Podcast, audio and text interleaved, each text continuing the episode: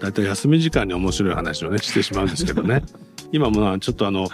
一緒にあのやってたお茶の話をしてたんですけども、はい、まあ、あの我々がお茶に行くのはねあの茶筅を振りに行くというよりもなんかまあお茶の周辺にあるね日本の何か大事なものをちょっとまあ嗅ぎに行くっていうか、まあ、そんな感覚だと思うんですけどね。あの、まあ、たまたま僕はお茶をやり始めたのはあの無印良品のあの仕事でね、はい、日本の茶室を取んなきゃいけないというのがあってあの戦争奥さんという人がそのお手伝いをちょっとしてくれたんで、はい、その関係であの、まあ、お稽古になったんですけども、はいもう茶筅を振るというよりもなんかそこに集まってくる橋本真理さんとか、あの杉本博さんとかねいろんな人たちがまあ彼らも茶筅を振るんじゃなくて茶の湯の中にあるなんか神秘というか美意識というか不思議というかまあそういうものをなんか覗き込むようなことをや,、やりに来るので、まあ、そういうところが面白かったのとあのやっぱりまあその僕も自分の中にそのあのある日本性っていうものをね、はい、だんだん意識してくるようになったんですね。昔はもう本当に茶の湯も嫌いだったしあのとにかく日本っていうのが真っ向臭くてですねあの江戸時代の紋章とかああいうの見るとデザインできなくなっちゃうんでね。嫌いだったんですけどもあのなんかそこにあるものをなんか意識せざるを得なくなってきて。でまあ無印良品の仕事なんかを始めてくるととにかくその一汁一菜に出会うわけです、どうしても。だからもう自分の個性みたいなものをむしろこう捨てて捨てて削って削ってもうとにかく何にもなくしていくっていうことと、まあ、そういうことをなんかもう自分の中に意識するようになってきた時に逆逆になんか原さんっぽいねみたいなことが起こってくるっていうことに、まあ、気が付くんですね。でそういうことの始まりがなんだか室町の後期というか、はい、あの辺りにこう出てきてる気がしたのでまあお茶を見てるっていうのは、まあ、その辺のね片鱗をこう嗅ぎ取りに行ってるようなところがありますよね。今回まあ本当土井さんのこの一汁一菜でよいっていうのはまあ、まあ、自分が感じてることをね、ねはい、同じようなことをあの料理っていう木に登ってる森あのまあ土井さんのその木によじ登って土井さんのポジションから見てる風景と僕がこうデザインで木によじ登って。なんかねあの随分と似てるところがあるし原さんのお話されてることも共感できることがいっぱい、はいうん、今まさにお茶なんて言ったらわび茶っていうことがあって、いかにこう簡素にいかにも、まあ、税をこうなくしてシンプルにするかっていうような世界があるじゃないですか。すね、まさに一汁一菜はそれなんですけども、うん、実際にあのお料理してますでしょ、はい、これはねなんていうかまあ手垢まみれになってるレシピみたいなのが本当に多いんですよ。まあ、だからそういうようなものを全部なくしてしまって例えばねまあ最近カレーなカレーとか私何でもあのいわゆるレシピとしてあの作るんですけどもカレーっていうのはいわゆる煮込み料理だと皆さん一般的に思ってるんですね。あれカレーは別に煮込まなくってもカレーになるわけですよ。っていう発想がまずすると別にカレーは煮込まないでもカレーはカレーなんですね。カレーいうのはまずルーがあってルーにその具を煮込一緒に煮込んでカレーにする。でもルーがあったらこっちの具の方を炒めて炒め物にと合わせてしまうと10分でカレーができるんですよ。というようなねあの思い込みっていうのがね随分と料理を複雑化して、え、時間をかけることに価値を求めたりあの随分とこう歪められてるんじゃないかと思う節があるんですね。あの随分とねですから今みたいな新しい手法というか一つ考え誰も手を染めてないところだからここはそれの応用を向かっていくと無限にまたできるんですよね一つそういうものができると。なるほどまあでもそれはあのやっぱ新しい和の料理っていうかね、はい、あの日本食っていうのがまた育っていきそうですよね。まあ新しいというよりもまあそれが伝統なのかもわかりませんけども、はい、やっぱりあのなんていうかこう海外の人をね、もてなすみたいなこと、つまりあの、まあ、これ日常の食の世界とは少し違うけれども、はい、あの海外の人に日本の食に気づいてもらう時にやっぱあのすごい料理の技をいっぱい見せるとか旬の食材の新鮮なものばっかり用意して「ワオ!」って言ってもらうじゃなくてあのむしろなんかこう今おっしゃったようなことに気が付いた瞬間に結構ショックだと思うんですよ。つまりこうあの日本食ってのは寿司とかね、そのなんかそういう生のお刺身とかっていうことじゃなくて、うん、あの何の変哲もないことの中に、ね、あの実はそのむしろその亭主のちょっとした工夫というかポイントを客がより深く理解することの相互理解によって、ね、料理のそのなんか一つの感動っていうのが、まあ、共有されて生まれてくるみたいなところですね。でそれは非常にシンプルで、はい、あの大したものじゃなくてもそのまさにその、まあ、お客と亭主が料理を差し出す側とそれを味わう側がそこにこうピチッとした一致を見るとすごくそこにこう、ね、何か生まれてくるっていうそういうことに気が付いた瞬間に全然違うその和食感っていうのがね、ね、生み出せるんじゃないかな。あの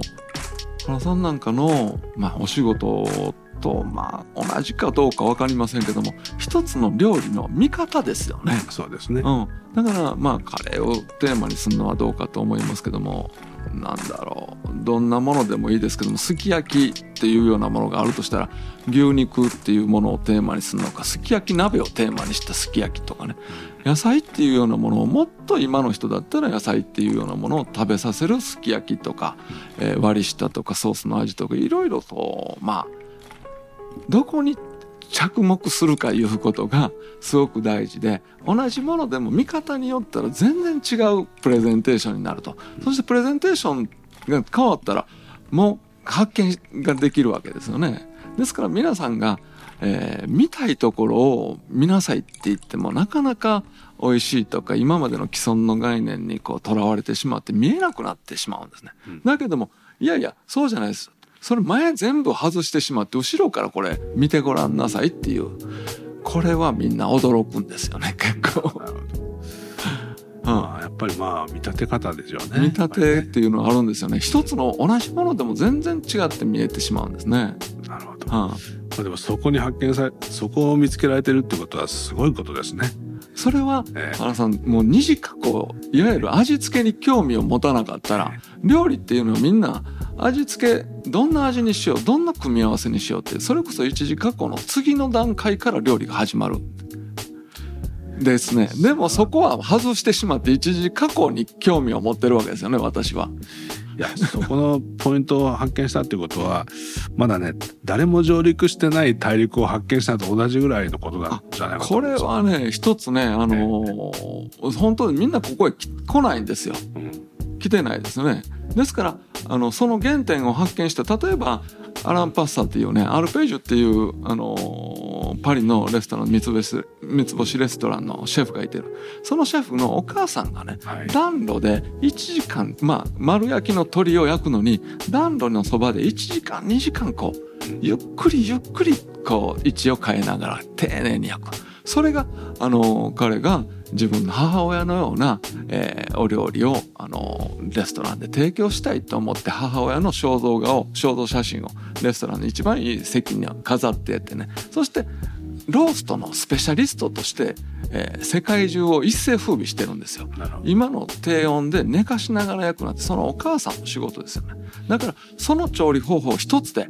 まあ魚にも何から何にまで応用が効くわけでしょ。なんかそれで日本の、えー、いろいろと、まあ、シェフたちも学んでそれで、えー、新しい世界を作作ってるんですよねだから原点っていうのを発見するとすごいですよねそういう意味では。いやそれはあのすごいことですね、うん、ちょっとあの聞いててドキドキしますけども、うん、だからもう本当にそのヨーロッパのもちろん料理にも思想があるけれどもその文化文脈じゃないところに全くまだ未知なるね、ね、あの料理の大陸がまあ島国なんだけれども、はい、まあ、そこにこう眠ってるってことがまあ非常に、まあ、今感じられて、はい、びっくりしましたね。まあ日本らしさっていうことをね思いますと例えばチャイニーズでもあのフレンチでも日本人が作るっていうことでこれ変わってしまうわけですね。そうですよね。うん、ここがねやっぱりあの世界中を今フランスであの若いシェフたちが、えー、まああのファッションでも、えー、まあ活躍された一世さんとかいろんな方が活躍された時代みたいに今日本人のシェフがすごく注目されてる。時代ですよねだからやっぱり日本の何かを持ってそれをこう作ると全然違うものができるってっていうところがね洗練されたものになりますよね。なるほど、うん、ちょっとあの違う角度からの話をしたいんですけども、はい、例えばあのー、まあ土井さんはこうご自身のお住まいをね、はい、バンシゲルさんにそうですそうです。あの、はい、お願いして、はい、シャッターハウスっていう、まあ、土井さんのその一汁一菜だとするといかにも日本家屋に住んでそうな感じするんですけどもそう、ね、そういうところのお住まいではなくて、あのバンシゲルさんの非常にそのモダンな空間に住んでるわけですけども、はい、その、まあ、日本の料理とねそれからそのそれを供する空間とか、はい、まあ、そういうことに対して何かあのイメージっておありですか？いや今の私はずっと日本和食っていう世界にいたもんですからあの私がこう完全な日本建築の中に、えー、いて、えー、吉兆の料理するのかとかねあるいはあのもっと田舎風なあの風情のある民芸的な料理するのかとか言ったらもうハマりすぎて何も新しいものが生まれてこなくってみんなそれはもうすでにあるじゃないかと。だからまあたまたま坂茂っていう、建築家とまあ私同い年なんですよね。そういう心安さもあってあのそれこそ30歳ぐらいの時から知り合いで、えー、だんだんだんだん彼が見上げるほど偉くなっていくんですけどもいつかバンさんにと思うようになってそれでそれが実現したというのは幸せなことだったんですけどねだからバンさんにお願いするというのは自分の料理が変わるだろうとだから他のものとの関係性で自分の料理が変わるっていうことが期待自分は期待したんですね。なるほど、はあ、実際変わりましたか？まあそれはねやっぱり、えー、まあそれこそ簡素化とかいう一つのあのものの見方いうことになったと思いますね。そしてそれで建築家とか、まあ、原さんとかとお付き合いしてたら「なぜ?」とかね「なんで?」とか よく意味をね求められるでしょ彼はやっぱり建築っていう意味でなぜここに窓があるんだとかなぜこういうふうにするんだというのを非常にあの極めて考えると。それが若い頃も今も全然変わってないんですけども。だけども料理って意外とそういう考え方をしてこなかった。いわゆる分析って彼の授業の中でアナリーズっていうようなあの授業があったそうですけども。それが私もなぜかあの若い頃からそういうあの説明しないとえー、下の者に後輩に伝えられないっていう 料理をね後輩に伝えられないっていうこと自分が説明できないものをこれこうしなさいって言えない世代っていうことだったんですよ。先輩に聞いても誰も教える料理は理屈じゃないって叱られる方だったんですよね。でも私は後輩にはそれが言えなかったですね。まあでもそういうようなまあところのお住まいになって料理が変わってきたっていうことはね、はい、そのまあ今日本の日本の料理料理屋さんの空間ってありますよね。はいはい、まあ、僕はまあ意外とトラディショナルな寿司屋のカウンターみたいにビシッと白木の世界も好きなんですけれども、でもまあその今後のねその未来の日本のそのこれからの状況の中でその和食屋さんのそのインテリアとか空間っていうのはだいぶ変わっていくんですかねやっぱり。まあどうでしょうねもういくらでもいく通りでもできると思うんですよね。本当にねこの前も例えばもっと自然を取り込むっていうようなことが一つ考えたとしたらあのこの前あの北海道の白老白老町の人たちと一緒にあの掃除をする酒を、えー、取りましてね。そしてあのおぽろいおぽろいウポロイの森っていうところで、えー、丸太がそこにあるから私包丁だけ持ってくと。それで 薪薪と炭だけ、えー、それこそ土に帰らないものは一切使わないという。あの科学的なものも全然使わないでその原始的なものを体験しようということでねそしてそしたら丸太の上で、えー、森の中で酒の姿を見たらこれ鱗を取る気なんかならないですねそして頭を落として腹を出してもねお腹を調理場だったらすぐに血を洗って別にしてきれいにするっていう方向にたと思うんですけどもうこれ全部食べれるぞと。あの思ったんですよ。だからそういう環境の中である一つの環境の中で何をするかっていう自分にまあ課すると。課すとですね何か全然違うものが生まれてくる。だから非常にね汚いなんていうことを一切感じないし自然の持ってる力っていうのをね、えー、すごいなとみんながねそれを共感できて私も新しい気づきがありましたね。だから今度それをただ焼いただけもうそれこそマコもいくらもみんな焼いたんですよ。肝まで焼いて、えー、や焼いたというか少しあのー、水を入れてね蒸しに蒸し焼きみたいなのにしたんですけども。そうなるとこれはね全然違うものが生まれてきてみんなが好きにそれこそ自分で味付けて食べるだけなんですよ。そういうことってお客さんがすごい参加するんでしょわかりますね、うん、面白いんですよねそれって新しい発見でした。もうこの間、うん、あの九州の鹿児島の天空っていうね、はい、まあ本当山がやもう大きな東京ドーム20個ぐらい入るぐらいの敷地にビラが5つだけあるっていうね、はい、まあ、そういうところに、まあ、時々行ってるんですけどもあのお手伝いしにですね、あのー、そこで気が付いたのはそのレストランっていう場所で食べるとかそのビラの部屋の中で料理を食べるとかじゃなくて、はい、山全体が誰も入ってこない綺麗なその雑木林なんですよ。水も川も流れてるしなんかそのまあ山頂もあればその畑みたいなところもあってそういうところがもう全部全部どこでもどこで食べてもいい。全くそうですね、日本のお膳ってそうですよね、はい、お膳ってどどんなに散らかしててもお膳さえお膳の上にお料理のしたらお膳の上だけは清らかな世界ができるってそうです、ね、非常になんか便利に考えるっていうか便利なもので。それをどこに持っていってもこの自分の食の場ができる非常に清らかな世界を作れるわけですよね。まあ、日本は全国津々浦々ね、ああ僕も低空飛行でいろんなところ行くんですけども、はい、あの僕自身がまあ知り得てないっていうかおそらく日本人自身もまだ分かってないようなあの、まあ、素晴らしい場所がいっぱいあるんですよね。でそういう場所にそのホテルを作るとかレストランを作るとかいう以前にそういう空間の中であの料理を楽しめる工夫ができるとね、まあ、いわゆるこう和食の,、ね、のようなカテゴリーとは全くまた違うね、はい、あの食の面白さっていうのが表現できるかもなとやっぱ思いましたけどね、ね、その時に食べる側の方がやっぱり実は食べるってすごいクリエーションだと思うんですよね。まあそうですね、うん、でもそれがねあのえっ、ー、と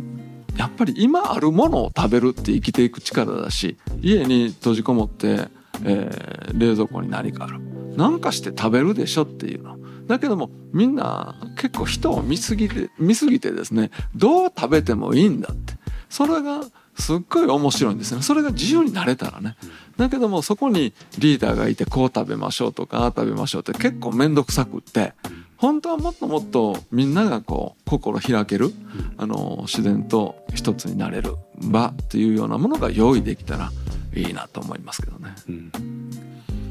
そうですね、はあ、やっぱりまあ本当におっしゃる通りで、まあ、食べる側のクリエーションを引き出してくれるようなねそう、ねまあ、そういうあの料理の食べ方っていうのもきっとあると思うんですよね。あとその、まあ、僕は今あのまあ、高解像度の観光っていうか、はい、まあ、未来の日本のその、まあ、ビジョンの一つとしてあの、まあ、価値を作っていく産業っていうものがあるだろうと。でそれはあの、まあ、ホテルを一つ作るにしてもなんかただそのどっかに行く時にあの一晩寝るための場所じゃなくて、まあ、料理もそうですけどもその環境や風土がその建築があるからその環境の素晴らしさが分かるとかそのやっぱサービスがそこに存在するからその空間のあるいはその歴史や自然の素晴らしさが分かるというようなもうそこに泊まること自身がもう最終目的になるような場所がですねあの日本の中にもうどんどん立ち上がっていくようなことを、まあ、なんとなく無双してるんですけれどもあのまあ先ほどおっしゃった通り世界のあらゆる料理がつまりインド料理もフランス料理も日本料理としてまあ蘇っていくとか、うん、あるいはあらゆる環境が食を楽しむ場所として展開していくような、まあ、潜在力を日本の料理は持ってると思うんですけども一方でその確実に料理人が足りなくなるという気がするんですね。であのまあ21世紀最大の産業は観光と言われてるんですね。でそれはその確かにそのものづくりとか製造っていうことじゃなくてあるいはプラットフォーマーたちがいろんなものを物流とかいろんなことでサービスはするんだけどでも具体的にどんなエクスペリエンスがその中で展開していくのかって考えるとやっぱり未知なる場所に行って、まあ、あの地球の素晴らしい文化のさまざまを体験するってことがやっぱり産業としては勃興してくると思うんですけども道の日本はまさにその一番の資源を持ってると思うんですけどねただ本当にその料理人の方々が今の状況を見てるとあの、まあ、お店を持って独立するというのは一つの夢かもしれないけれども、いろんな料理人のその活躍の形があるとは思うんですね。ただ今の状況の中だとするとなんかあまりにもあのホテルができたから、ここに赴任してくださいみたいな知床に素晴らしいホテルを作って作りましたから料理人募集とかって、うん、あれはちょっと見てるとねあの料理人っていうのは一体どういう人生観とかものを持って、ね、こうあの生きていく人たちなのかなっていうことをちょっと考えざるを得ないところもあって、うん、そういう局面に関しては何か思われることありますか？それはやっぱりねあの地元の若い人なり地元のまあ、別の仕事をやってても地元を愛する人が料理するべきだと私は思いますね。だからあの料理人って自分の経験したことしか実はできなくてだから地元のものを拾い上げる力とかねそれがまあまあ非常に長けてる人はいいでしょうけどもやっぱりいろんなね、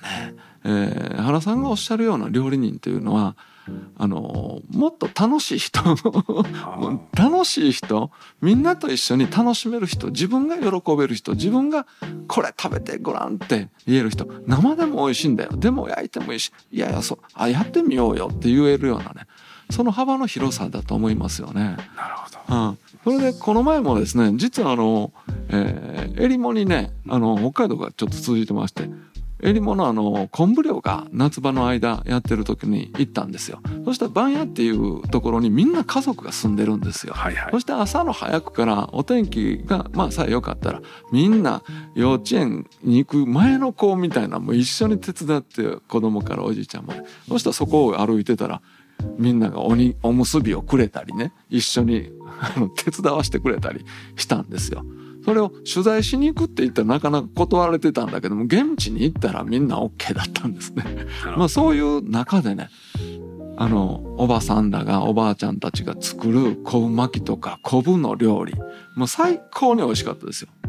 本当に美味しくってそれで昆布のことを私はあの料理屋で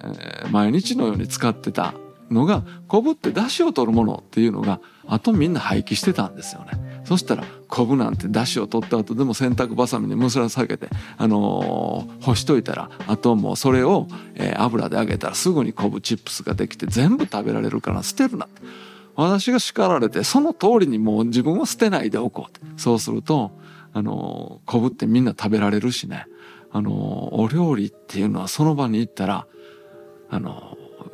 地元の人たちとそういう会話の中で教わりながらできるとかね、えー、広めたいっていう気持ちがあるからそれを受け止めるこのまあそれも場所ですよね。えー、彼女あの彼女たちがなんていうかあの生き生きしてられる場を作ると自分たちなんかホテルっていうことになったら自分たちがもうこんなとこに入れないんじゃなくって自分たちが入りやすい場そしてあの訪れる人はねとにかくなんだろう清潔それこそ掃除の、あの映像先ほど原さんお撮りになったの見せていただきましたけどもあの掃除っていうのが一番重要で清潔っていうのがねやっぱり都会から行くと一番気になるところだからそこさえ確保してくれたらどこでもそれこそユニットで えー、まあなんだろう本が読める場所があってお風呂とかそういうのがまあ、自分でも料理する場所があったらどこでもこういうところに来たいと思うようなね旅行を私はしたいと思ってますけどね。は あまあ、最後掃除の話が出ましたけど、うん、あの土井さんの著書の中にもね、はい、あの掃除の話がちょっと出てて、はい、あのなんか漫画みたいだけど、はい、こう掃除してたら吐いたばっかりのところに葉っぱが一枚落ちてきてって、ねうん、でこれはその徒労なんじゃなくてそのまあ、掃除したまっさらな庭に新しい葉が落ちてきた風景なんだよって言ってて、うん、それは僕なかなか鋭いと思ったんですよね。であのだからその和食っていうのはそういうことを感じするその感受性なんだと思うんですね。だからおそらくホテルなんかもそのホテルの美しさっていうのはそのなんかこう綺麗にこうねクリーンにこう管理されることじゃなくてまあ、吐いたばっかりのまっさらな庭に落ち葉が落ちてるっていうことを感じてもらうようなことであって、ね、おそらくその人間っていうのはこう掃除はその人為と自然のせめぎ合いでね、はい、こう人為を勝りすぎるとなんとなくちょっとこう、ね、あの窮屈になってくるけども、自然が攻めってきすぎるとちょっとまた都合が悪いんで、まあ、その辺はそのいろいろやってると、うん、庭なんていうのはもうその最たるもんでねもう百何十年もこう苔をむしりながらでも苔を残しながら葉っぱを掃除しながら葉っぱをためながらみたいなことをやった結果としてね、はい出現してきた何がしかっていうものが庭であってそれはその木の生え方とか造作の問題じゃなくてねこうそれを見立て続けてきた結果としてあの、まあ、現れてる現象ですよね。はい、ですからまあおそらく日本の料理もそのおそらくそこに生まれてくるホテルなんかもその従来のその開発みたいな話じゃなくてね全然違うこう観点からあの、まあ、見立てていくようなものができると、うん、まあ、それはおそらくその五つ星とかいうような観点を超えられるそうですねものがね、はできる気がしますね。ねやっぱりあのラグジュアリーというかね、はい、あのどんなあの楽しませてくれるのと受け身じゃなくってやっぱりあのお客さんの方が少しそこに参加する意欲がないと本当は楽しめないですね。そうですね本当はちょっと例えばあそこに美味しい、えー、夏だったら氷屋さんがあるぞと。えー、そしたらそこにタクシーで乗りつけて涼しい顔して食べるんじゃなくてやっぱり暑いところで汗流して そこに行き着くというようなねやっぱり食べる側の努力がないと本当の味は味わえないんだぞと。いうようなね教育とセットになったようなね。まあ体験は教育でもあるしその経験っていうようなものを持ってもっと良い経験モチベーションに変わるわけですからね。なんかあの今の教育問題とかも含めてね何かあの観光というか旅には、えー、新しい自分を発見する場っていう意味をね、えー、組み込んでたら結構魅力ありますよね。そうですね、はい、一人で参加できるのがいいですね そういう意味では。はい。まあ今日はどうもありがとうございました。本当にあのまあ土井さんの話を聞いてるとね。あのデザイナーの僕が時々なんかこう自分で模索しながらこう触ってる部分をまあ本当別の観点から非常にあの精密に触っていただいてる感じがしてですね、あのとても嬉しかったです。ありがとうございます。ありがとうございます。本当にあの聞いてる皆さんもあのもしよければ一汁一菜で良いという提案、はい、あの素晴らしい本だと思うので、まあぜひともあの興味があったら見ていただければと思います。えー、土井さん今日は本当にありがとうございました。ありがとうございました。